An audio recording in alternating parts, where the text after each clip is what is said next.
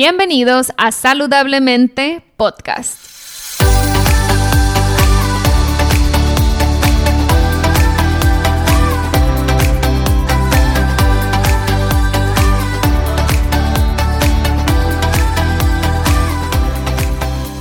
Mi nombre es Siria Velarde y soy Health Coach. Después de más de 10 años con problemas de salud derivados de una enfermedad autoinmune llamada Hashimoto's, finalmente pude recuperar mi salud. En mi recorrido entendí que la alimentación es una herramienta poderosísima para sanar el cuerpo, pero también entendí que no solo somos lo que comemos, sino también lo que pensamos y sentimos. En este podcast te compartiré en cada episodio las técnicas y herramientas que utilicé durante mi proceso de sanación. También buscaré traerte testimonios de personas inspiradoras que lograron cosas impresionantes en sus vidas. Sin más, empezamos.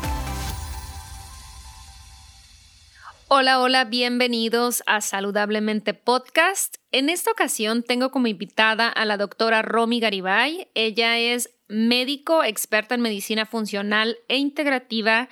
Es egresada como médico cirujana partera por la UAG en México, con estudios en medicina tradicional china y acupuntura humana por la Universidad de Medicina Tradicional China de Beijing. Es especialista en nutrición clínica vegetariana por el Instituto ICNS de España Está en actual proceso de certificación por el Institute for Functional Medicine en los Estados Unidos. Es terapeuta certificada NAET avanzado, instructora certificada de Vinyasa Yoga por la Yoga Alliance Internacional y entrenadora formada de capoeira. Ha estado enfocada desde hace más de 10 años en la prevención y manejo de enfermedades crónicas, principalmente en mujeres. Apasionada por tratar la raíz de los padecimientos, combinando el conocimiento científico con la sabiduría ancestral. Y en esta ocasión, Romy nos platica em, de qué se trata el sobrecrecimiento bacteriano en el intestino delgado, qué síntomas presenta, eh, cómo podemos identificarlo, eh, algunas formas de tratamiento que ella utiliza en su consulta y cómo puede ser, aunque el nombre parezca algo muy nuevo o desconocido, algo con lo que hemos podido estar lidiando por muchos años sin saber siquiera que tenía un nombre y un tratamiento específico. Romy nos va a platicar sobre todo esto durante el episodio. Así que aquí les dejo la entrevista con la doctora Romy Garibay.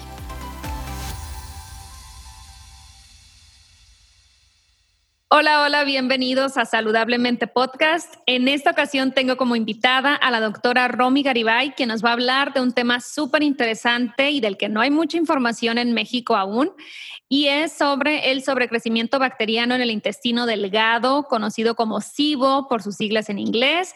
Romy, ¿cómo estás? Bienvenida. Sí, muchas gracias. Muy, muy bien. Muy contenta de estar aquí contigo, de tener la oportunidad de compartir eh, una información que, híjole, es tan crucial para la salud de hombres, mujeres, de todo el mundo. Sí, totalmente de acuerdo contigo y la verdad que no había encontrado a alguien que dominara este tipo de información en español, porque en inglés sí hay y no es mucha, pero hay información. En español realmente le tienes que super rascar. Así que estoy muy contenta de que tú nos puedas compartir sobre el tema. Y antes de arrancarnos, Romy, mm, yo tengo una duda. ¿Tú eres médico convencional o, por ponerle un nombre de la, de la escuela tradicional? ¿Qué te llevó a inclinarte por la medicina funcional? ¿Cómo encontraste eso? Cuéntanos un poquito de tu recorrido, tu camino como médico. Mira, eh, en realidad yo creo que este camino comienza, eh, yo conocí cuando estaba en la preparatoria a, un, a quien después fue mi mentor en, de medicina tradicional china, que es el doctor eh, Gal Cohen, aquí en Guadalajara. Y eso fue como mi primer, fue como lo primero que me acercó como a, a buscar otro tipo de medicina, ¿no? Yo ahí ni siquiera sabía que quería estudiar medicina, fue nada más como por pura curiosidad, digamos, ¿no? Digo, ya pasó el tiempo y cuando yo, al elegir la carrera, yo lo que quería estudiar era medicina tradicional china. Mm, Sin embargo, pues sí como que para empezar en ese momento no podía yo irme como a estudiar en una escuela que yo quería ir a Canadá, por ejemplo, o a China, no era algo así como muy factible. Y también yo soy como muy perfeccionista, ¿no? Mm. Entonces, como que decía, no quiero estudiar como un cursito ahí, como que de un mes, dos meses, bien, ¿no?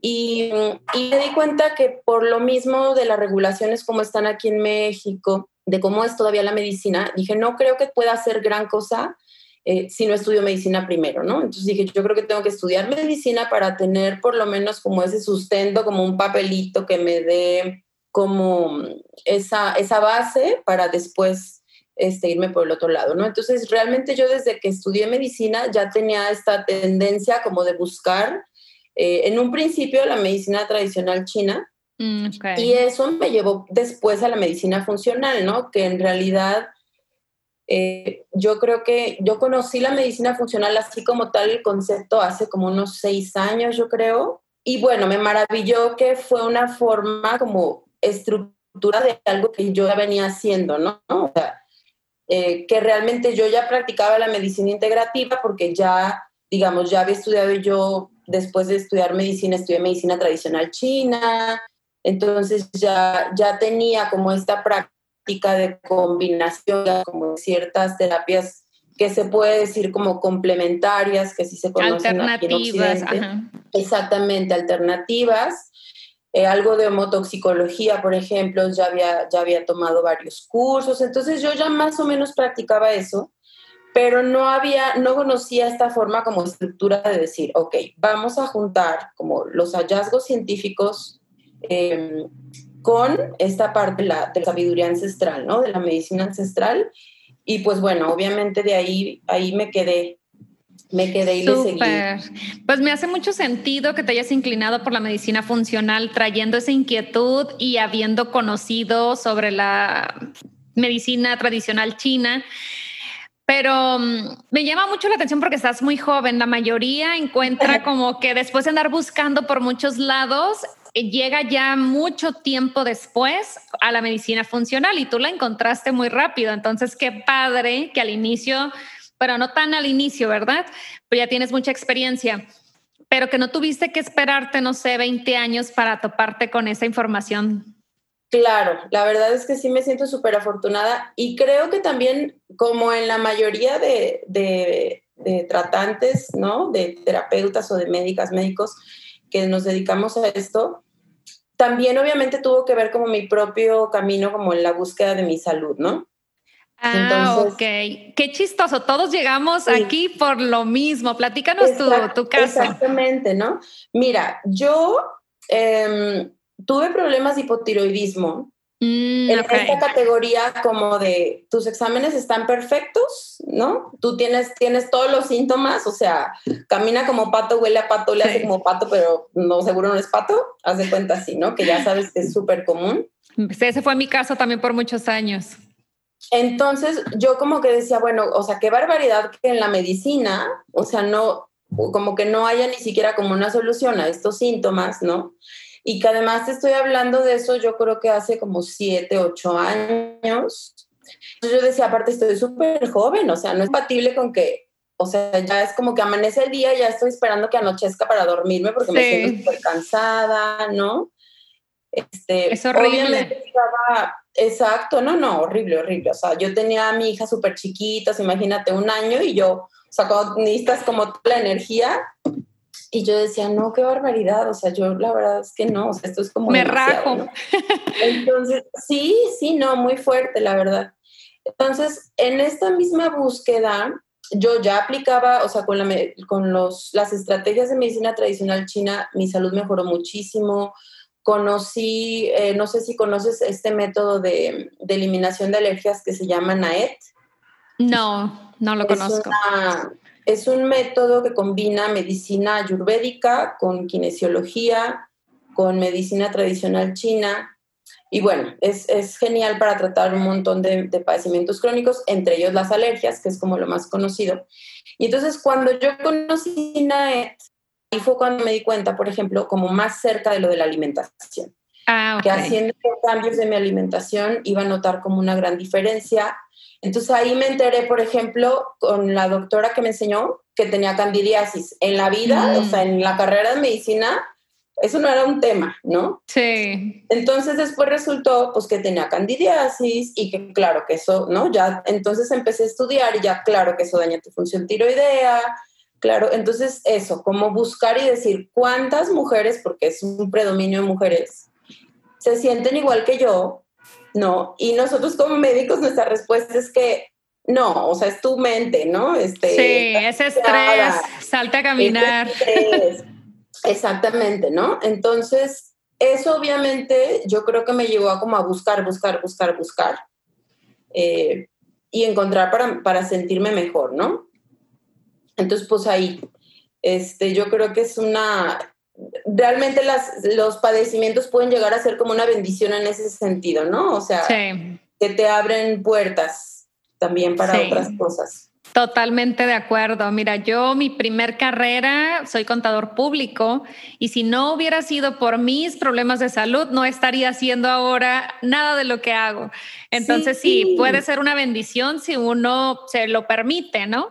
Claro, si tomas las señales, ¿no? Al final, em, mira, algo que a mí siempre me gustó de la medicina tradicional china es esto de que los, los maestros siempre dicen que tus pacientes no son tus pacientes, son tus discípulos, porque mm. quien se va a hacer cargo de su salud realmente son ellos. Claro. Entonces, tú les vas a dar como herramientas y ellos son los que van a hacer lo que necesiten hacer y tú nada más eres como una guía, ¿no? Sí. Entonces, esa idea como de que la paciente, el paciente tiene el poder de modificar las cosas y de, de guiar su tratamiento también de cierta manera, pues es la pauta para todo, ¿no? O sea, yo sí creo que no necesitaba ser médico necesariamente para haber descubierto y buscado y estudiado todo lo que estudié y que muchas veces, o sea, muchas de las cosas las aprendí pues, no en la escuela de medicina, ¿no? O sea, sino en, la búsqueda.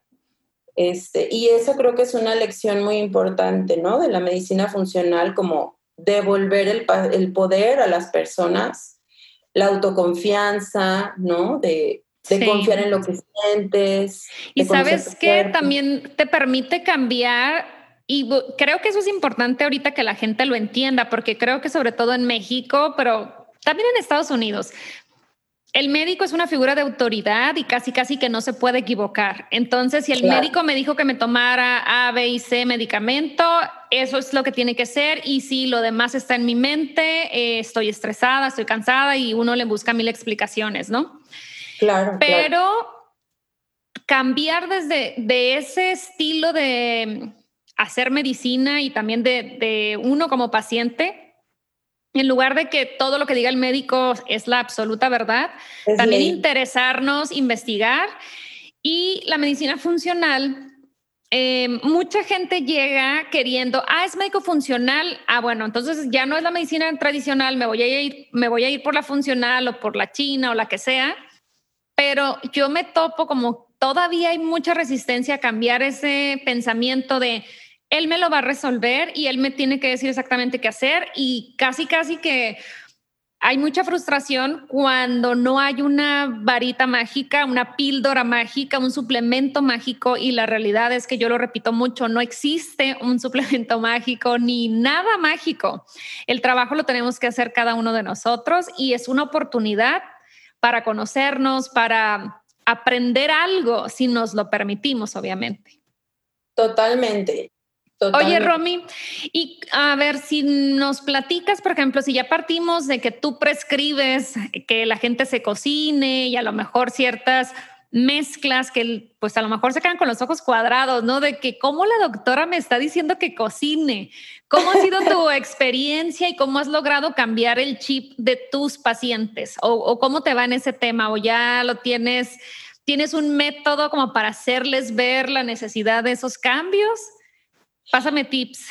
Mira, yo creo que en eso de la, de la comida, o sea, pues sí, siempre la explicación es la cuestión de la alimentación no, o sea, no es negociable, ¿no? Entonces, pues vamos a hacer cambios que tú creas, o sea, que son factibles porque cada uno se conoce, ¿no? O sea, yo siempre les digo, yo prefiero que hagas, que te tardes, no sé, vamos a decir, tres meses en hacer los cambios que necesitas para empezar tu proceso de curación, a que me lo hagas dos semanas y luego... Y te enfades.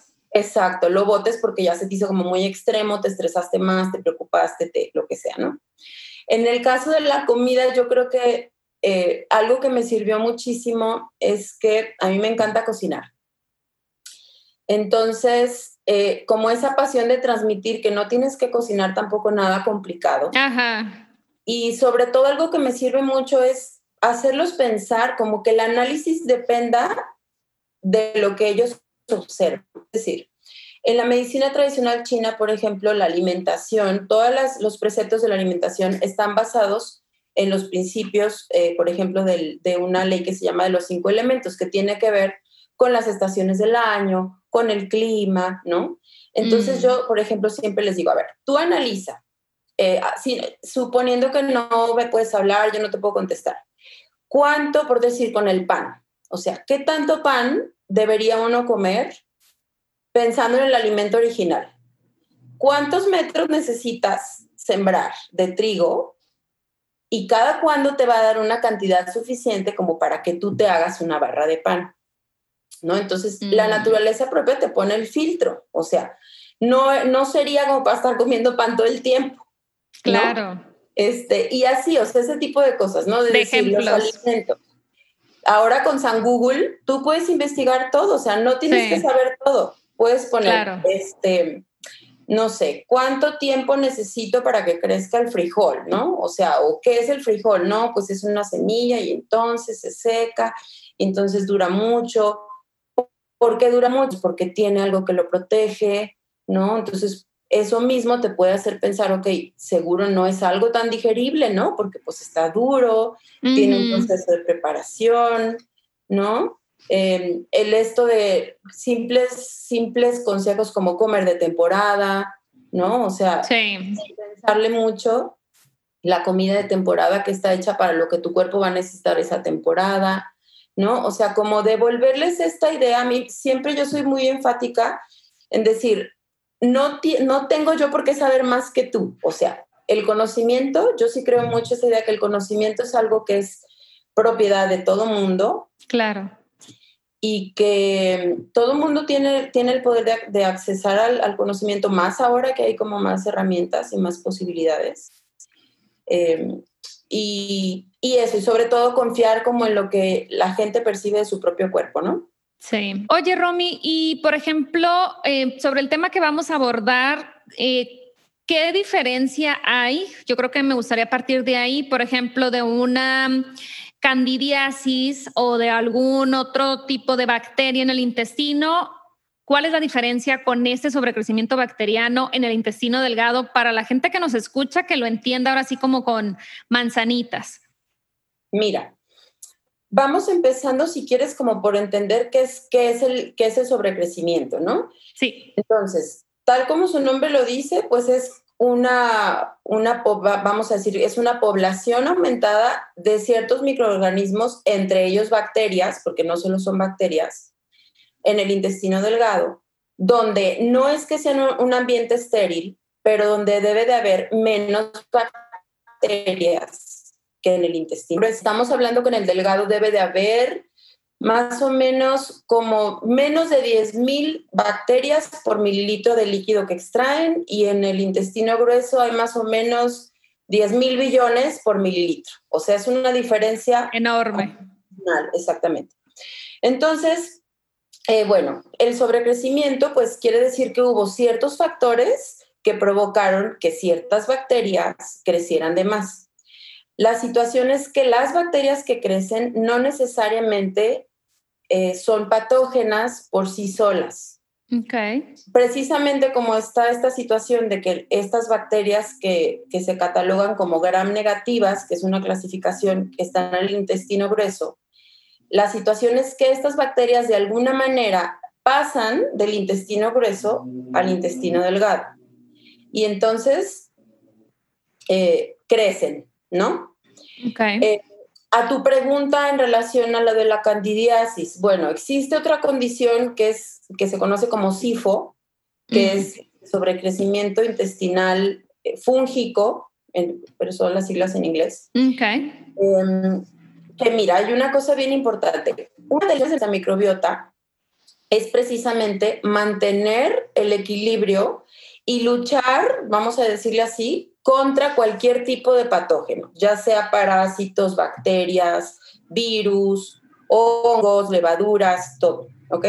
Entonces, cualquier circunstancia que pueda causar una alteración en la microbiota intestinal puede ser una predisposición, puede ser un factor de riesgo para que haya un sobrecrecimiento bacteriano intestinal o un sobrecrecimiento de hongos o parásitos.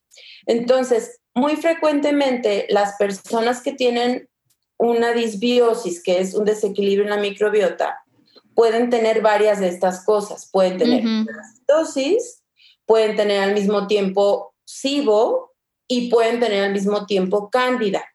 Dependiendo de, de, cada persona, porque dependiendo de tu microbiota, de, incluso de tus emociones, ¿no? De tu propia historia de vida, de cómo comes, de cómo te mueves, de cómo piensas, o sea, dependiendo de todo eso, es lo que cada persona puede tener una tendencia a tener. Entonces, la cándida también te puede dar síntomas que son como parecidos al SIBO. Ok. Si nos puedes platicar un poquito los síntomas para que la gente ubique si pueden ser, estar en ese caso. Claro. Mira, los síntomas de SIBO, el más común, el así como el top que se lleva eh, las palmas, es la inflamación, la mm. distensión abdominal o inflamación. Pueden ser gases manifestados ya sea con meteorismo, con echarse gases o con eructos, por ejemplo. Em, hay muchas veces hay un olor característico en estos gases, o sea, es como esos gases que dice la gente, es que ni yo me aguanto, o sea, de veras mm. me despierto del olor, ¿no? O sea, en la noche me despierto el olor, son gases muy olorosos. Em, puede haber diarrea muy intensa o estreñimiento muy intenso o periodos combinados de los dos, como de repente tengo diarrea, de repente tengo estreñimiento dolor intestinal tipo cólico, em, molestia intestinal, síntomas también como em, reflujo, por ejemplo, sensación de ácido en el estómago, que no siempre es ácido, pero muchas veces hay como esto de que yo siempre he tenido gastritis, ¿no? Okay. Em, algo bien importante es que muchas de las personas que tienen colitis, que es el síndrome de intestino irritable, en realidad el más del 80%, en realidad su diagnóstico causal del intestino irritable es SIBO. Sí. Entonces, eso es bien importante porque muchas veces se queda sin diagnosticar. Porque es lo que conoce la medicina convencional, ¿no? Es síndrome de intestino irritable y se acabó. Y punto, ¿no? Cuando, pues un síndrome en medicina se utiliza para agrupar un, un conjunto de síntomas que no les pudimos dar un nombre especial de una enfermedad porque no encontramos qué la causa. Básicamente eso es un síndrome, ¿no? Y entonces, pues el tratamiento va dirigido a los síntomas. Entonces, tienes ácido, te doy un antiácido. Tienes diarrea, te doy un antidiarreico. Tienes estreñimiento, te doy un laxante. Y entonces, aparentemente ahí todo se arregla. El problema es que obviamente esto se vuelve crónico y fíjate que hay algo muy interesante porque con esto de la cronicidad, porque la mayoría de pacientes que tienen SIBO suelen ser mujeres. Sí. Y esto además está relacionado con el estrés. También está relacionado con que como mujeres estamos más acostumbradas a aguantarnos los síntomas y a creer que son normales. Mm. ¿no? En, México, la mayor cantidad de personas que tienen SIBO son del tipo que causa estreñimiento. Mm, y el estreñimiento es de los síntomas, no sé si a ti te pasa lo mismo, que yo veo que la gente más fácil se acostumbra. Ah, sí, es normal. Ah, es que, mira, yo solía decir, em, cuando no sabía que tenía hipotiroidismo, tenía episodios de estreñimiento y era, ay, bueno, es que es hereditario en mi ignorancia, ¿no? Es que mi mamá toda la vida ha sufrido de, estreñimiento, pues yo, se lo, yo lo heredé. Y ahora digo, no inventes.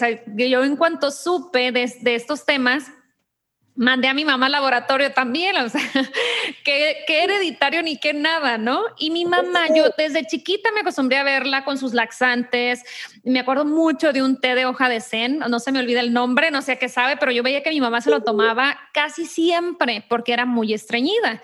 Y era normal, ah, es que soy muy estreñida, eso ya es parte de tu personalidad, parte de tu identidad casi, casi. Fíjate que a mí por eso me encantan los cuestionarios detallados de síntomas, porque muchas veces la gente ya no lo considera un síntoma. O el estreñimiento es de los peores síntomas, pero la gente se asusta más si tiene seis días con diarrea sí. de seis días con estreñimiento. Totalmente. Entonces, eso es, es bien importante porque fíjate, eh, volviendo al, al SIBO, hay como motivos que son ya que ya están como identificados, ¿no? Eh, estos tipos dependen de qué bacterias son las que crecieron en mayor cantidad. ¿Ok? Entonces, tenemos primero el de las bacterias productoras de hidrógeno. Cierto tipo de bacterias que al fermentar cierto tipo de carbohidratos producen el gas de hidrógeno. ¿Ok? Normalmente las personas que tienen este tipo de SIBO tienen diarrea. Es más mm, característico que son tienen diarrea, tienen muchas alergias, por ejemplo, intolerancias alimenticias, eczema, em, rinitis alérgica, asma, ¿no? Estos síntomas como extra gastrointestinales, eh, migrañas, por ejemplo, ¿no? El otro tipo, que es el de las bacterias productoras de metano, que propiamente no son bacterias, de hecho, ya cambió la nomenclatura y ahora se va a llamar, antes se llamaba SIBO eh, dominante en metano y ahora se va a llamar IMO, que es más bien este sobrecrecimiento de metanógenos intestinales, algo así, porque no son oh. bacterias.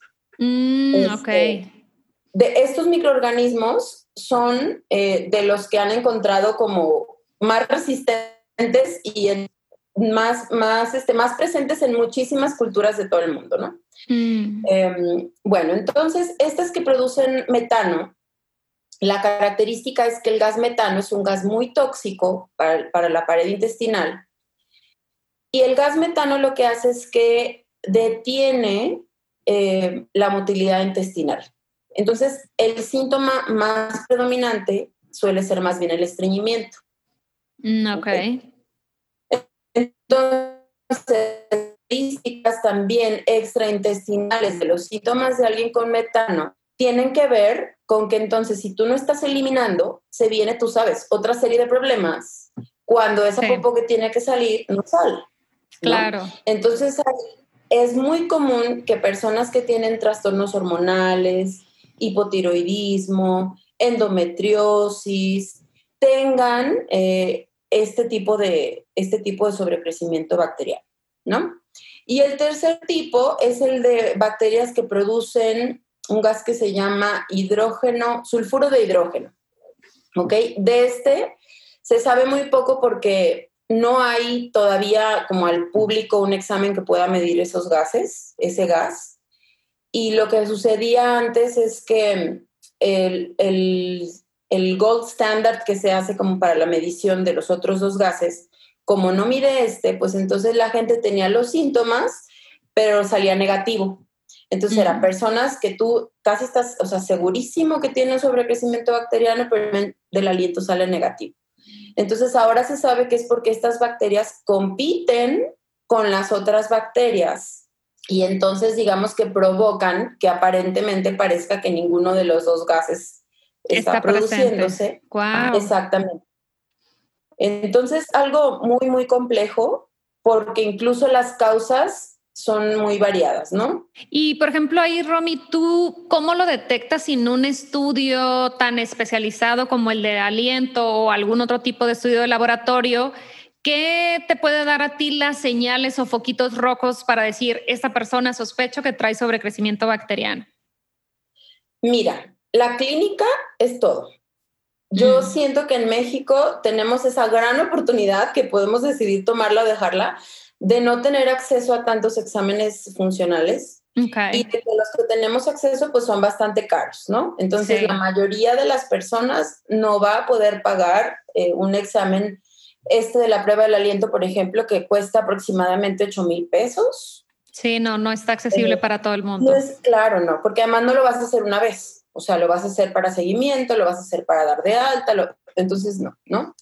Entonces, aunque los expertos dicen que siempre se debe empezar el tratamiento solo con el examen en mano, la verdad es que yo en la clínica muchas veces eh, empiezo tratamiento sin tener el examen. ¿Qué tenemos que tomar en cuenta? Primero que nada, bueno, los síntomas pues obviamente ya te van a dirigir, ¿no? Pero lo más importante aparte de los síntomas es los factores de riesgo. ¿Ok? Entonces, si yo veo que una persona tuvo, por ejemplo, eh, consumo de antibióticos frecuentes, consumo de anticonceptivos orales, por ejemplo, mm. ¿no? Algún tratamiento con eh, progestinas, que es la progesterona sintética, que eso daña la motilidad intestinal, entonces eso ya te pone en un, en un factor de riesgo, ¿no? Los anticonceptivos orales que también cambian la microbiota, eso ya es otro factor de riesgo. Si una persona tuvo, por ejemplo, un factor muy importante es una intoxicación alimenticia. Mm. Entonces, de hecho, se dice que esa es la principal causa de SIBO.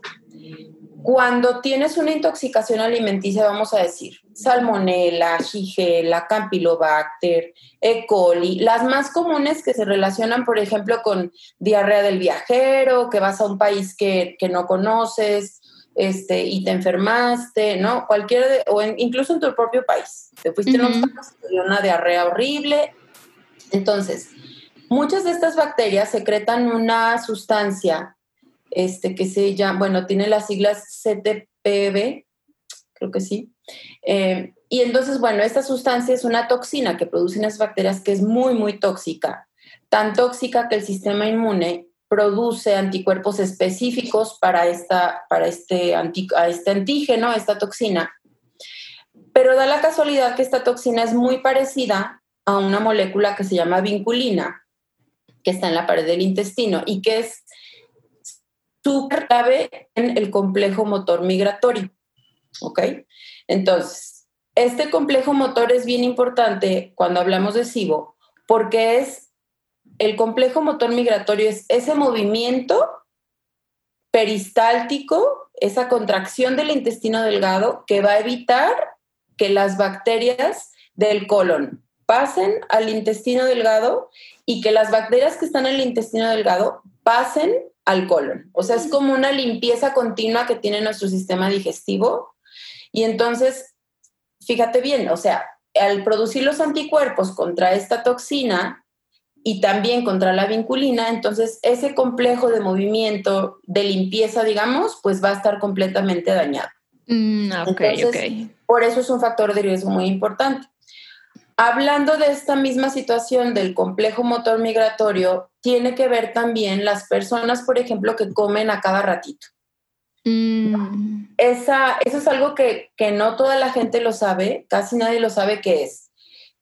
Este movimiento de limpieza solo sucede en ayuno, o sea, dos a tres horas después de tu última comida, se genera este movimiento. Entonces, imagínate, si tú no dejas pasar tiempo para, para volver a comer, o sea, estamos hablando, tú comes y dos, dos o tres horas después va a suceder eso. Pero si tú comes y a las dos horas y media ya estás echándote otra vez un snack, ¿no? Una botanita, pues eso jamás va a suceder.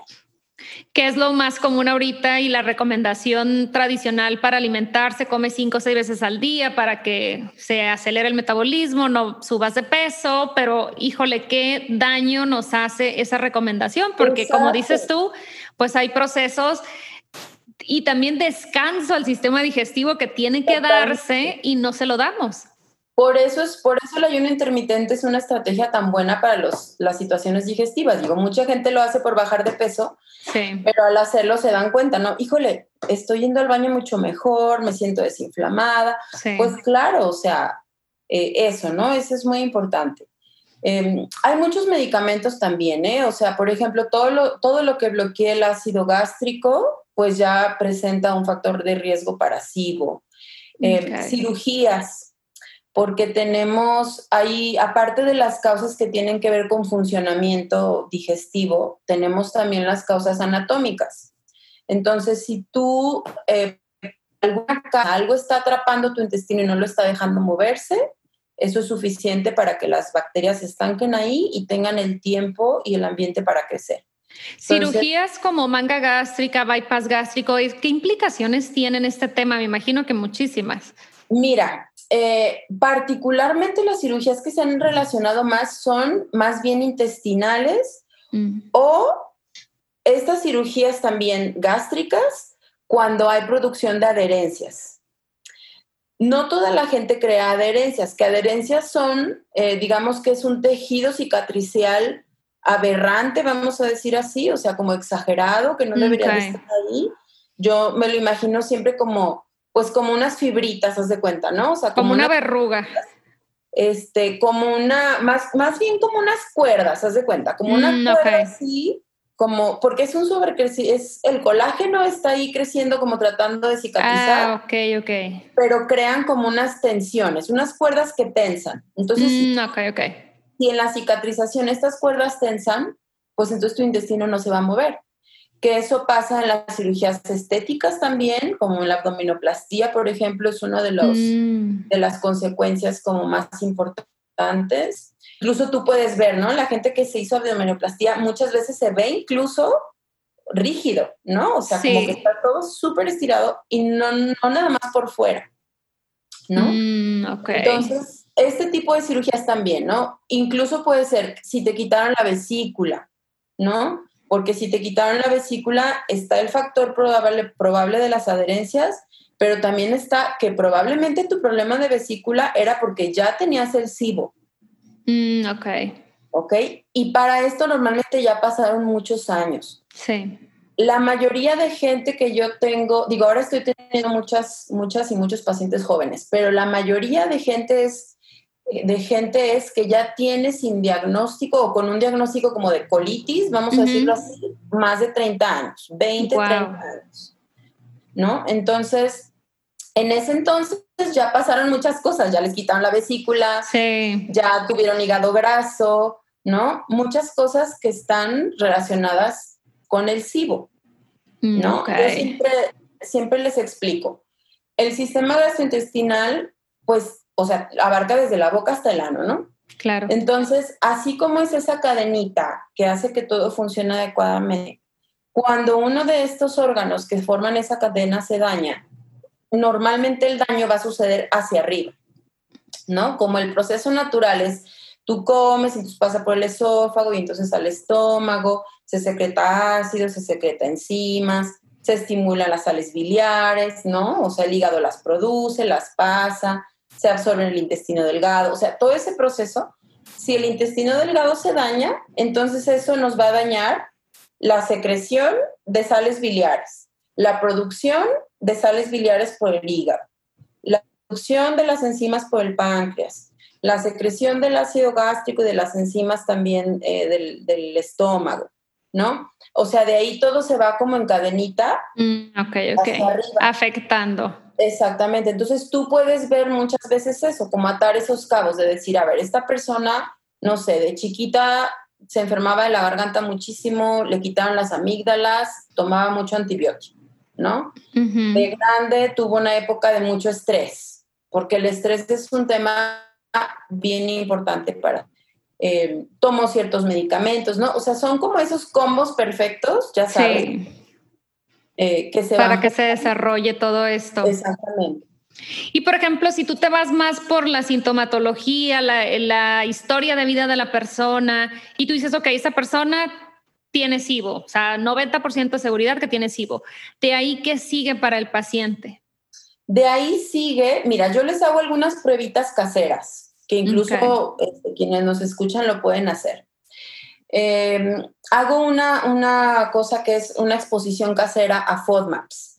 ¿Qué son los FODMAPs? Los FODMAPs son las siglas de ciertos tipos de carbohidratos que tienen muchos alimentos considerados saludables, predominantemente frutas, verduras, leguminosas, que cuando hay este sobrecrecimiento bacteriano, estos son los que causan la fermentación y nos van a causar más gas. Entonces, muchas veces la gente no se da cuenta de esto porque inconscientemente van comiendo nomás lo que toleran. Entonces a veces la gente no se da cuenta que ya solo come este pollo y aguacate y nueces, ¿no? este, y entonces, bueno, esta exposición que lo pueden hacer, yo les pongo en un mismo día comer alimentos altos en FODMAPs. Yo les pongo tres a cuatro manzanas completas, tres a cuatro dientes de ajo grandes okay. y una cebolla. Todo mm. eso en un día, de la manera que quieran. Guisado, en la sopa, o sea, no es que se tienen que... Distribuido como quieras en todo el día. Como parte de tu alimentación en ese día. Y entonces lo que me tienen que reportar son los síntomas gastrointestinales después de comer eso y los días siguientes, ¿no? Mm, o sea, uno o dos días después. Y normalmente es súper eficaz, ¿eh? O sea, generalmente la gente que luego sí sale positiva en el, en el del aliento, también dieron positiva en la prueba casera. Entonces, mm, eso me ha ayudado a que el hago, o sea, si tengo la sospecha, digo, a ver, aviéntate esta prueba y obviamente se va personalizando, ¿no? Porque mm, cada persona es diferente. Sí. Y tengo personas con SIBO que toleran perfecto la manzana que es algo como muy raro, porque generalmente se las quitamos, ¿no? Mm, pero, pero puede haber alguien que tolere la manzana y que su peor este, detonante sea la sandía, por ejemplo, ¿no? Entonces, o sea, ahí como que más o menos se personaliza con el diario de alimentación, con la historia clínica, para ir buscando cuáles son los alimentos que más probablemente a esta persona le van a causar como algún disconfort y es comprobar. Posteriormente, el protocolo que utilizamos, bueno, yo hago eh, una combinación entre las, las, diversas dietas que se suelen utilizar, que es la dieta baja en FODMAPs, que es la dieta de, específica, de carbohidratos específicos, que es la dieta GAPS, mm, que al final todas lo que tienen en común es que es una selección particular de ciertos tipos de carbohidratos. Todas son bajas en azúcares, por ejemplo. Eso es algo como súper clave. Y, y, y, hago, utilizo mucho ahí, eh, hay un protocolo que yo le llamo de rescate intestinal, que ese sí está basado 100% en medicina tradicional china, mm, que son este, recetas tradicionales de medicina china para curar el intestino, que depende de, lo, de la gravedad de los síntomas. A veces les pongo primero el del rescate y luego ya vamos con la dieta eh, baja en FODMAPs, ¿no? Eh, me acordé ahorita un factor súper importante eh, para, para el SIBO, que es la dieta vegana. Mira, yo tengo una especialidad en nutrición clínica vegetariana y vegana, entonces no va por ahí como que soy anti, anti ni que soy carnívora ni nada. Más bien, lo que yo he visto en la práctica es que si tú entras a un estilo de vida vegano o vegetariano partiendo de un mal estado digestivo, lo más probable es que eso acabe mal. Sí.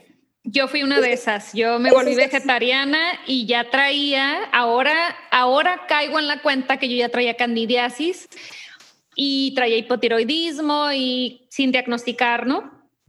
Me hice vegetariana pensando que era la respuesta a todos mis males y me fue fatal. La cándida se me fue a las nubes, este, me empecé a enronchar toda, me salió urticaria, o sea, el hipotiroidismo fatal, me fue muy mal.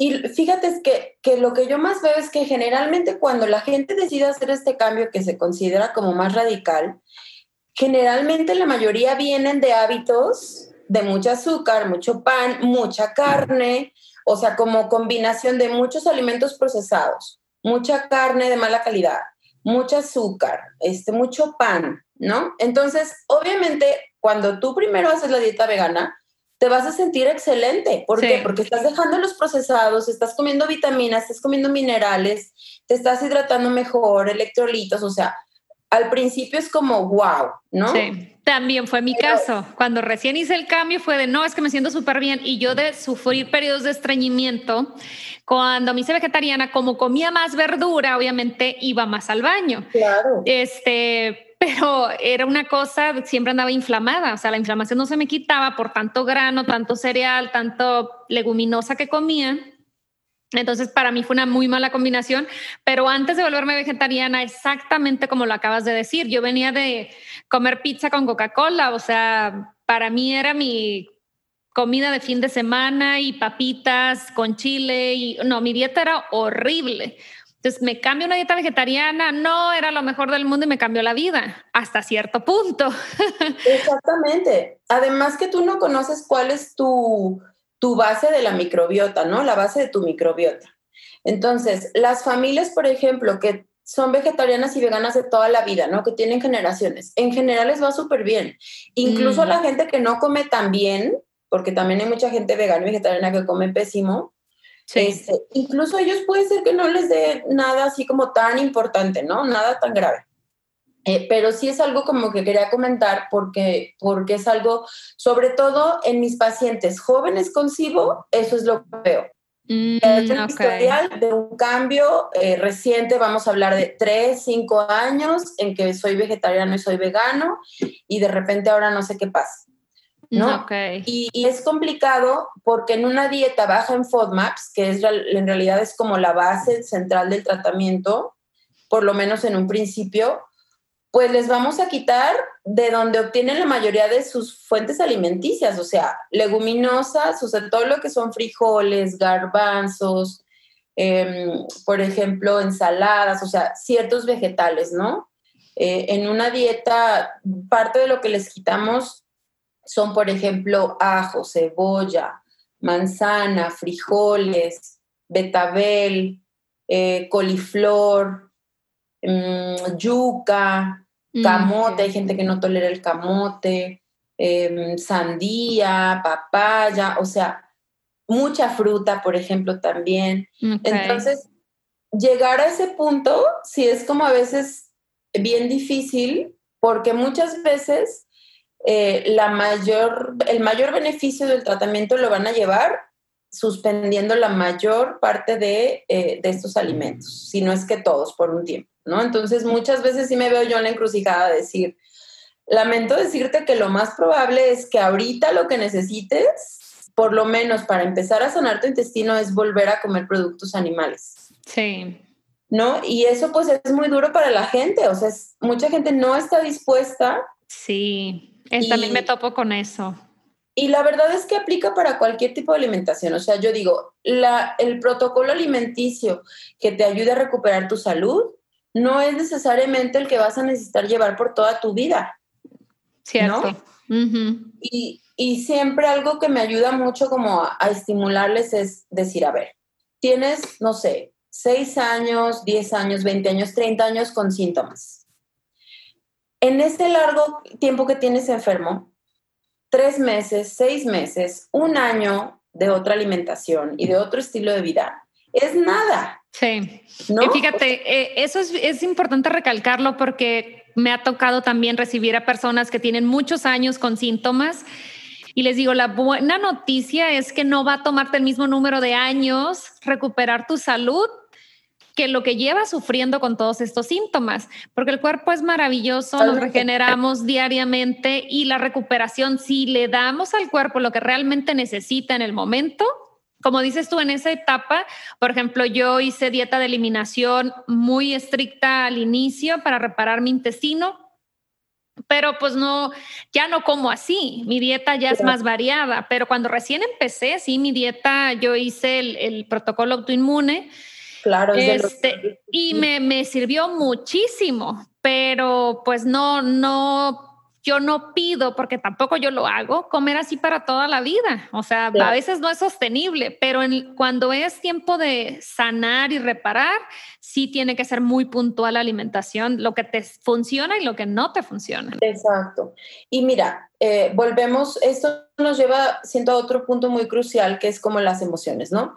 La única razón por la que se nos dificulta hacer un protocolo alimenticio distinto es por todo lo que involucra la alimentación, que es más emocional y social que otra cosa. Sí, los apegos a la comida. Exactamente. Entonces, enfrentarte a eso, o sea, enfrentarte a ti misma, enfrentarte a las opiniones de todo mundo, a que todo mundo se meta en lo que no le importa y Sí. todo mundo- Yo siempre algo que me ayuda mucho les digo, a ver, porque siempre llega el momento en que, oye, es que me siento súper mal, hay una reunión familiar, no voy a poder comer nada, ¿no? Nada, entre comillas, porque claro que puedes comer muchas Claro. pero seguro va a haber lo que tú no puedes comer, ¿no? que es como lo típico. Entonces, yo siempre les digo, no, es, no des explicaciones, o sea, si tú llegas a una, hay pizza de comer y tú dices, no, como que no se me antoja, como que no tengo ganas, a lo mejor te van a decir que es raro, pero ya no te van a mencionar el tema. O sea, va a ser como, ah, órale, entonces no vas a comer, no. No, ahorita a ver qué pido. Ah, ok, no te pelan. No digas que es porque es un tratamiento o porque no puedes comer, y pero por qué, pero nada más poquito, pero ándale, ¿no?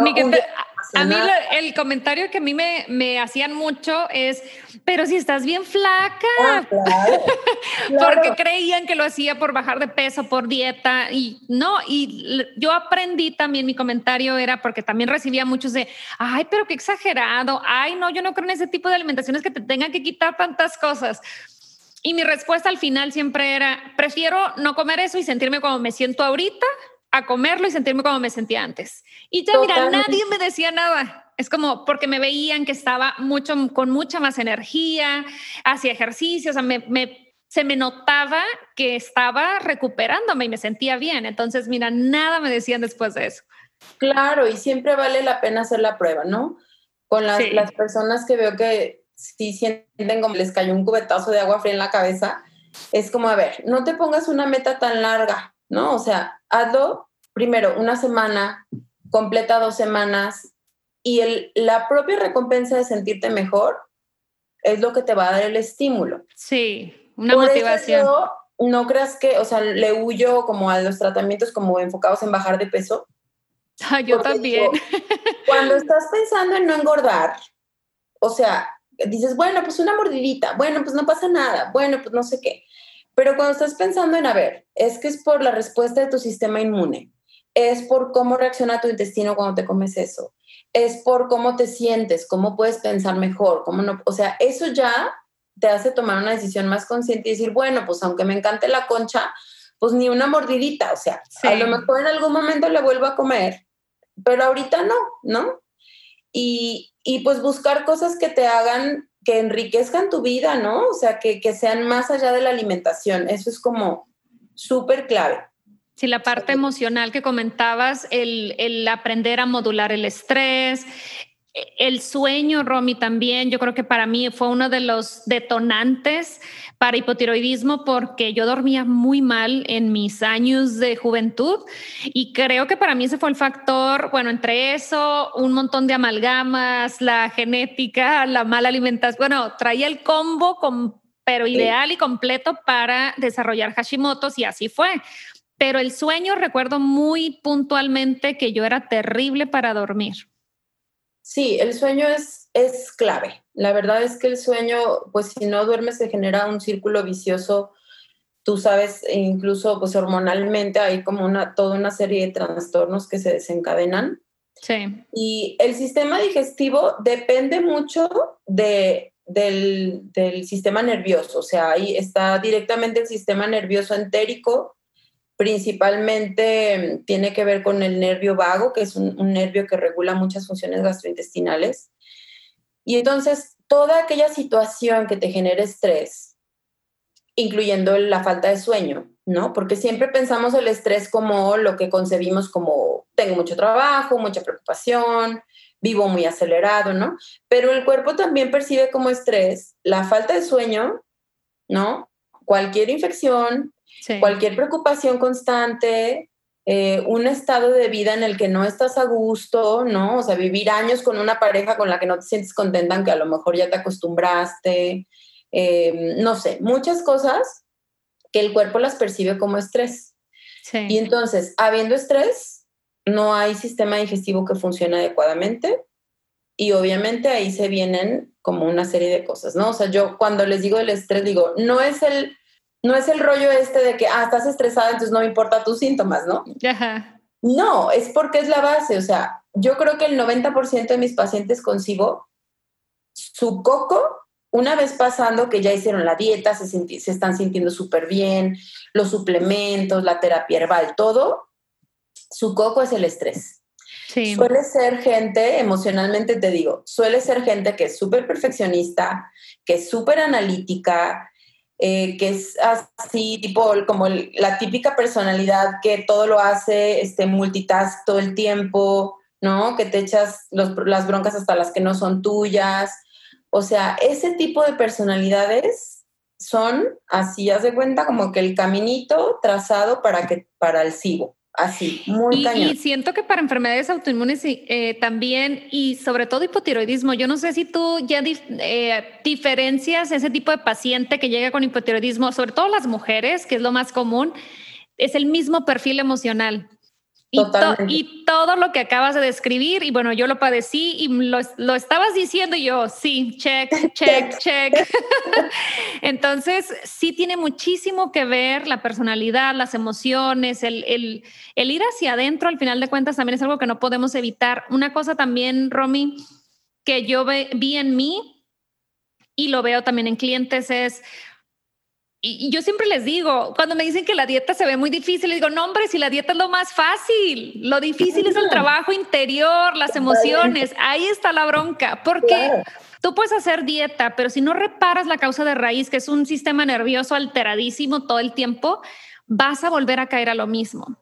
Y la vida nunca está en una constante, hay subidas, bajadas, y puede ser que en esta época donde te dedicaste tiempo a sanar, hubo esta dieta fabulosa que te apoyó y te ayudó, pero entras en una racha de la vida, en una situación que te cambia y, tu respuesta automática es esa de, estrés, de, de, agobio, vuelves otra vez, es como dar pasos hacia atrás. Entonces yo lo veo mucho en, en, clientas y te digo, en, yo aprendo de mí también y por eso también tengo esta empatía con las mujeres que vienen conmigo, porque digo, ya me la sé, ya he estado ahí también, pues. Claro, fíjate que es que es algo muy bello como pues esta división del cuerpo y de la mente no existe, ¿no? Ajá. como recordar todo el tiempo, como reconciliarnos con esa idea de que esa conexión está todo el tiempo, ¿no? Mi, un maestro de medicina china decía sobre el problema de hipotiroidismo, ¿no? Decía, entonces, mira, emocionalmente es, si tú vives acelerado, o sea, piensa tú en la conexión, digamos, energética y emocional de tu cuerpo. Si la persona vive acelerada todo el tiempo y todo, todo su cuerpo manifiesta acelere, ¿no? De una u otra manera. Porque una persona que tiene, por ejemplo, ansiedad, luego son las personas que son perfeccionistas, luego son las personas que son corredoras de maratones, que son intensas en el CrossFit, que son las mejores, las del cuadrito de honor, ¿no? O sea, todo eso. Entonces, como tu cuerpo percibe que eso no es sustentable, va a hacer lo necesario para bajarle dos rayitas porque está viendo que tú no lo vas a hacer. Sí. Entonces, ¿qué vamos a hacer para bajar toda esa situación como extrema que traes? Ok, pues la tiroides, que es la reina de todos, pues le va a bajar las rayitas que sean necesarias buscando tu supervivencia, ¿no? Al final, siempre recordar que todos los síntomas que tenemos es en realidad nuestro cuerpo tratando de sobrevivir. Tratando de salvarnos de nosotros mismos. Exactamente. Sí, es, es, muy interesante cuando ya lo ves en la consulta porque lo puedes leer y no te cae el 20 hasta que lo ves. Y es bien chistoso, Romy, tú que mm, eh, em, buscas terapias alternativas, medicina china, probablemente creas en este, mm, en este rollo de la energía.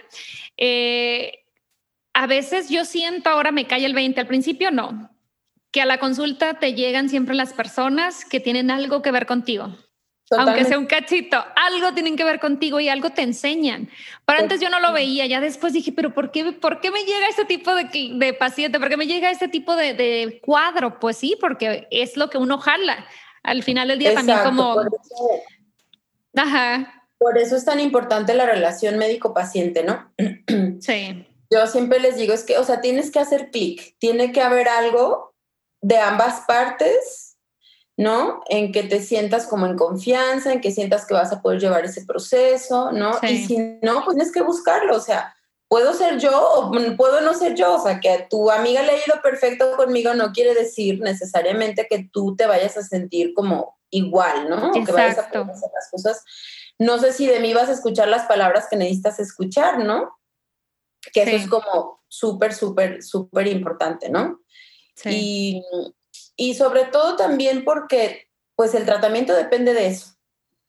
Sí, y como ya comentamos al inicio, no es de que tómate esta pastillita y ya, o sea, es un procedimiento, probablemente una dieta que tengas que llevar mínimo un mes, dos meses, tres meses y te van a ver muy seguido mientras estén en el protocolo y estén en la búsqueda de su salud. Entonces, qué mejor que se caigan bien, que haya clic. Ajá. Exactamente. Oye, Romy, ahorita mencionabas algo, eh, lo, lo, he leído, pero no tengo mucha información. La relación del nervio vago para aliviar los síntomas de SIBO. ¿Qué estrategias, ejercicios, movimientos podemos hacer para estimular?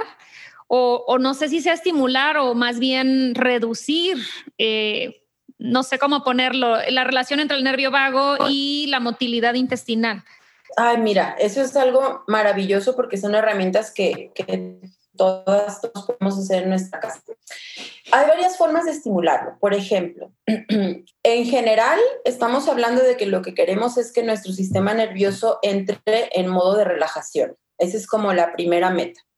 Entonces, existen estrategias que podemos hacer nosotros mismos, por ejemplo, como pausar antes de comer, hacer respiraciones, o sea, respiraciones pausadas, fundas, un par de minutos antes de comer, agradecer por la comida, por ridículo que suene. Y no, no, no, para comprobado la respiración y la gratitud está comprobado, por ejemplo, que incrementa la producción de ácido gástrico y de enzimas digestivas. Entonces, de ahí, pues ya llegamos una vegana. Claro. Existen también eh, terapias que nos pueden ayudar a, meternos en esta modalidad de, relajación, como por ejemplo el tapping, no sé si mm, ubicas más o menos, que es esta técnica de, en la que se estimulan ciertos puntos del cuerpo eh, mediante golpeteo y entonces eso eh, inmediatamente baja el cortisol, disminuye la adrenalina, ¿no? Entonces entramos ya en un proceso más de relajación y eso se puede utilizar cuando tenemos como crisis de ansiedad o cuando nos, sentimos que estamos como muy alterados, ¿no? Y existen también ya terapias eh, como más continuas que están probadas para la estimulación del nervio vago, por ejemplo, como eh, la radiofrecuencia. Hay ciertas radiofrecuencias que se utilizan, radiofrecuencia abdominal, que es para mm, estimular el, nervio vago. Em, existen técnicas también, eh, bueno, la acupuntura, es mm, buenísima para esto, eh, para entrar en esta modalidad de relajación, para la estimulación del nervio vago, tonificación del nervio vago. Em, la hipnoterapia, por ejemplo, hay incluso hipnoterapeutas que están así enfocados a la salud gastrointestinal. Y ya hay incluso ahora, ya hay más estudios que, que hablan de eso, ya sabes que la, la eh, la protocolitis, ¿no? O sea, que, si no hay estudio, entonces no. Ya está bien, digo, es algo que la medicina naturopática ha utilizado y recomendado por muchos años, ¿no? Pero mm, es muy útil la hipnoterapia, la acupuntura. Em, yo uso mucho, también refiero mucho a mis pacientes a un tipo de terapia que se llama Theta Healing. No sé si la, sí, la, he escuchado. Ajá. No la he experimentado, pero sí la he leído y he escuchado. El Theta Healing es muy bueno. Reiki, no sé. El Reiki también es muy bueno. Mm, Entonces, las flores de Bach, o sea, lo maravilloso de tantas opciones es que no todo mundo es para todas las terapias. Así es. Y entonces, yo, como soy médica, me, cuesta trabajo a veces que la gente sí se le hace, o sea, no toda la gente es como muy alternativa, o sea, no. la gente que busca medicina funcional eh, no siempre es porque les guste la medicina alternativa como tal. Entonces hay gente a la que tú le dices flores de bajo de healing y es como de, a ver, espérame, o sea, ya te fuiste al lado oscuro. Sí. Eh, claro que no, no creo en eso, ya hasta pierdes credibilidad, ¿no? Pero hay gente que le va a funcionar muy bien. Y a lo mejor esa gente que no se va a tomar eso, sí va a ir a la acupuntura o sí va a ir a la hipnoterapia, ¿no? Mm, eh, o sí se va a identificar con hacerse el tapping, ¿no? Ok. Está padre también entender ahorita lo que acabas de decir, Romy, em, que así como no todo es para todos, tampoco significa que una sola cosa va a ser lo único que vas a necesitar. A veces es una, la mayoría de las veces, de hecho, es la, es la combinación de varias cosas, de a lo mejor ir a una sesión de Reiki, a lo mejor ir a una terapia Teta Healing, como dices, más la alimentación, más salir a caminar, más meditar, más aprender a respirar, o sea, hay tantas cosas y también hay etapas, ¿no? En ciertas etapas de tu vida vas a necesitar ciertas cosas y en otra etapa de tu vida vas a necesitar otro tipo de cosas. Entonces, estar abiertos a eso y no querer ser cuadrados en que una sola cosa, una pastillita, un protocolo, un mes, 15 días, porque tengo ese objetivo, porque tengo una boda, porque quiero entrar en este vestido. No funciona así cuando el cuerpo ya está pues fuera de su balance, ¿no? Traerlo de nuevo al balance es posible mucho más rápido que como lo sacamos, pero no, no es de una semana ni dos, ni a veces ni un mes. Claro, fíjate que que de hecho uno de los síntomas también de SIBO, que muchas veces la gente no va por síntomas gastrointestinales, es el aumento de peso.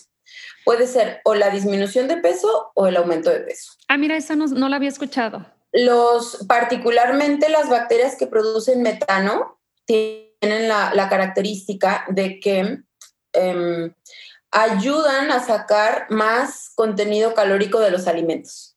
Mm, okay. De hecho, se dice que es una situación como evolutiva, o sea, como que esas bacterias estaban en la microbiota de ciertas tribus, de ciertas comunidades en las que había escasez de alimentos, entonces era una manera de la microbiota de, de proveer, de decir, no vamos a, hacer la, a sacar la comida tan rápido para extraerle lo más que podamos de nutrientes y es, como a lo mejor la mujer, la persona que dice, es que yo, o sea, me imagino la comida y ya engordé.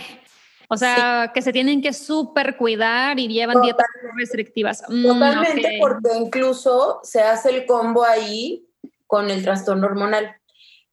Cuando tienes este tipo de sobrecrecimiento bacteriano que causa estreñimiento, entonces eso también va a sacar más, eh, más contenido energético de los alimentos, vas a subir de peso y además eso te va a llevar a una dominancia estrogénica. Por ejemplo, si tú no puedes hacer popó, entonces eso claro que te va a elevar tus estrógenos eventualmente y eso pues, reabsorbes.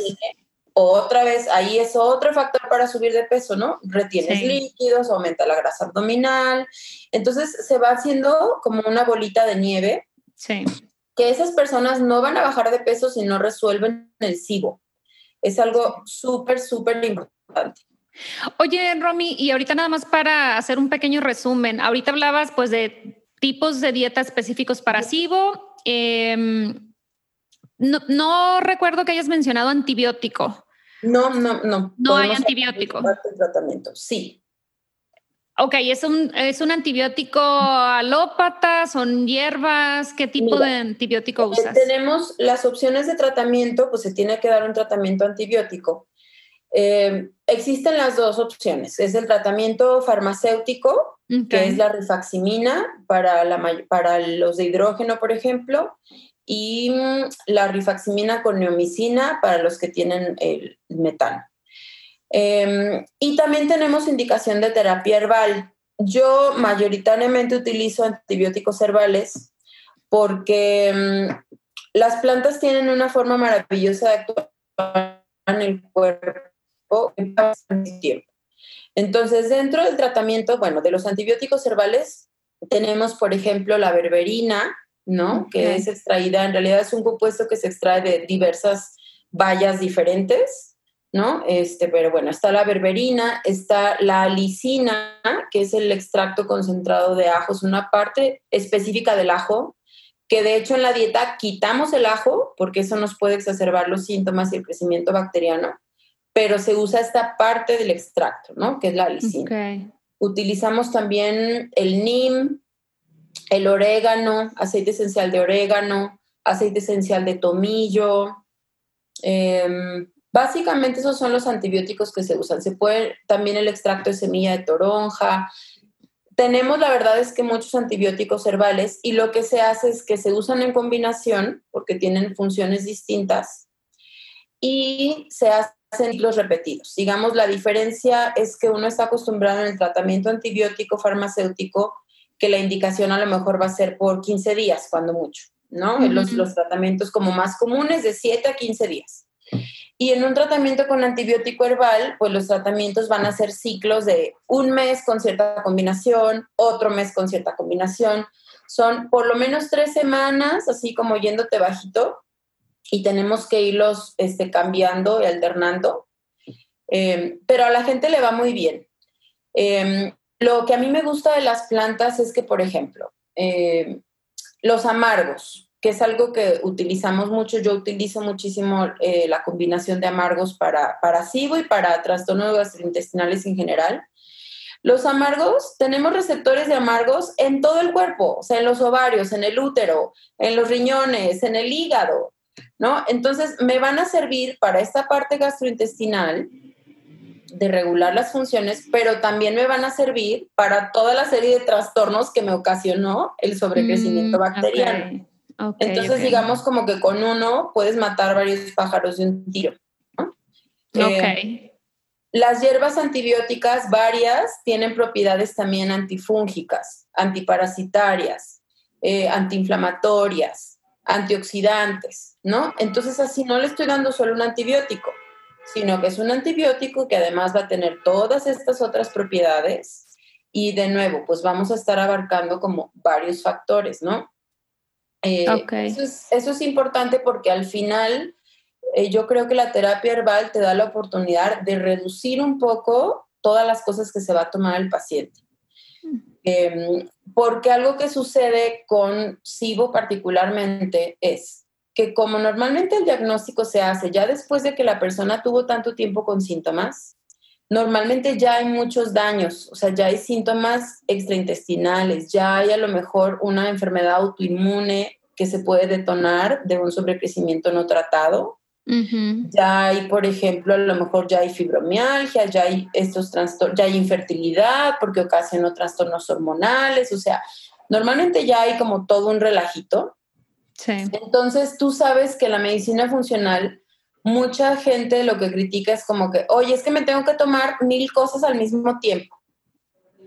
¿No? Sí. Y entonces yo, sobre todo con el sistema gastrointestinal, les digo, sí, es que ahorita todo, muchas cosas están sucediendo al mismo tiempo en tu cuerpo. Entonces, si el sobrecrecimiento bacteriano te ocasionó que no produzcas enzimas digestivas, que tu ácido eh, tenga ahí un problema, que las sales biliares estén atoradas, que se te hagan piedras en la vesícula, que estés estreñido, que no duermas, que tengas ansiedad. Bueno, pues obviamente, pues va a haber que tomar como varias, cosas. por lo menos al principio, para que entonces todo eso que está hecho un relajo pueda volver a encontrar como que el caminito y volver a sentirte bien, ¿no? Sí, sí, a mí me tocó también comentarios de que, ¿y todo eso te tomas? Pues sí, todo eso me tomo porque traigo un relajo en mi sistema digestivo, ¿no? Pareciera a veces exagerado, pero apenas el que lo está llevando a cabo sabe para qué y por qué. Exactamente. por eso es bueno ir acompañado de alguien que conozca, ¿no? El, el caminito, como es tu caso. Este, Romy, ya por último, una duda personal.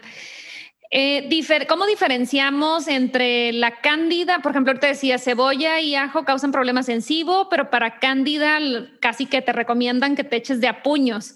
¿Cómo puedo yo diferenciar si sé que traigo un, un sobrecrecimiento bacteriano, ya sea de, no sé, de cualquier tipo. ¿Cómo hago la diferencia entre SIBO o la, la, principal diferencia cuando no sé nada y yo no sé si la cebolla, si el ajo, si nada de alimentación? Pero en síntomas, ¿cuál es la mayor diferencia entre uno y el otro? Mira, la candidiasis da muchos, muchos síntomas emocionales. Eso es algo bien importante. Ah, y mentales. Eh, da mucho, por ejemplo, mucha ansiedad, ansiedad como generalizada y ansiedad por comer cosas dulces. Eso es algo como bien particular. Okay. da una necesidad que va más allá del antojo, ¿no? O sea, no es como que, ay, si me antojo algo dulce, sino es como esta, la gente lo reporta como una urgencia. Sí. como que siento que me lo tengo que comer. O sea, mi cuerpo me lo está pidiendo y no estoy inventando. O sea, es como una urgencia, ¿no? Eso por una parte. Eh, infecciones eh, vaginales frecuentes. Okay. ¿No? O sea, no debemos olvidar que las mucosas son un medio de desecho y la mucosa vaginal, pues también va a ser un reflejo de nuestra mucosa intestinal. Entonces, si tú tienes infecciones eh, de cándida frecuentes vaginales, lo más probable es que eso también esté en tu intestino y eso nada más es una muestra de que está ahí. Sí. Eh, la otra cosa son cambios de humor, em, más bien como depresión. O sea, olas de depresión como sin explicación, de que dices tú, nada ha cambiado en mi vida, pero de repente hay días que estoy, o sea, así de plano, como que me corto las venas con la galleta de animalitos. este, eso es muy característico de candidiasis también. Em, ¿Qué otra cosa? Y mm, básicamente eso, porque los síntomas gastrointestinales varían, o sea, casi mucha gente que tiene cándida también va a tener eh, crecimiento, eh, distensión abdominal, dolor, eh, molestia, ¿no? Entonces yo siempre lo relaciono mucho también con eso y con hongos en cualquier otra parte del cuerpo. En las uñas. Uñas, exactamente, o sea, uñas de las manos, de los pies. Eso es como súper, súper importante. Y también la cándida está muy relacionada con el uso de antibióticos. O sea, es como más directamente con el uso frecuente de antibióticos, lo más probable es que haya un sobrecrecimiento de cándida. Okay. Entonces, eh, muchas veces también lo que sucede es que son simultáneos. O sea, es bien común que haya cándida con sobrecrecimiento bacteriano. Mm, ok, ok. Sí, es, eh, creo que esa era mi principal duda. ¿Pueden estar las dos o cómo identifico si tengo la una o la otra? Pero bueno, cuando ya no sabes ni por dónde y traes un relajo, pues lo más seguro es que haya de los dos lados, ¿no? Exacto. La verdad es que, mira, eh, cuando están juntas te vas a dar cuenta porque cuando tú ya hiciste tu protocolo para terminar con una y ya hiciste como tu checkpoint de muchas cosas que, la, que eran como el síntoma predominante pero todavía queda algo, generalmente ahí está la otra. Entonces, mm, si tú tienes, ya trataste la cándida y se quitaron, por ejemplo, ya no hay eh, flujo vaginal, eh, eh, digamos, compatible con una candidiasis, ya no están estos cambios de humor que te digo, ya no están esos antojos desmedidos por cosas dulces, que es muy, muy característico. Em, bueno, todo esto, ¿no? La candidiasis está muy relacionada con, con el hipotiroidismo también, ¿no? Entonces, incluso mejoró la función tiroidea. Entonces, tú, que tú como terapeuta dices, es que ya, o sea, yo siento que la cándida ya no es, pero sigue habiendo inflamación, sigue habiendo algo de estreñimiento o de diarrea, o un día está bien y tres no, ese tipo de cosas. Entonces, seguramente también está SIBO. Y viceversa. Si tú trataste el SIBO, ya te regresaron el estudio del aliento ya negativo, ya no hay nada de gas, y la persona sigue teniendo distensión, dolorcito, ¿no? Así, a lo mejor ya no la misma intensidad, pero no se sienten así como al 100. Generalmente hay candidiasis. Ok, no, pues aprendí muchísimo, Romy, en esta entrevista. La verdad es que Sibo para mí era como que de pasadita lo leía, pero no me había enfrentado a, desmenuzarlo como lo hiciste en el episodio, así que te lo súper agradezco a nivel personal, aprendí mucho. Ay, gracias. Eh, y me hiciste interesarme aún más por la medicina china, está muy interesante que, que domines ese tema. Me gusta, pero nunca lo he estudiado tampoco algún día. Este, y pues bueno, no sé si quieras cerrar con algo, dónde te podemos encontrar para que la gente se ponga en contacto contigo. Ay, sí, muchas gracias. Pues mira, si quisiera cerrar, yo también te agradezco muchísimo esta oportunidad.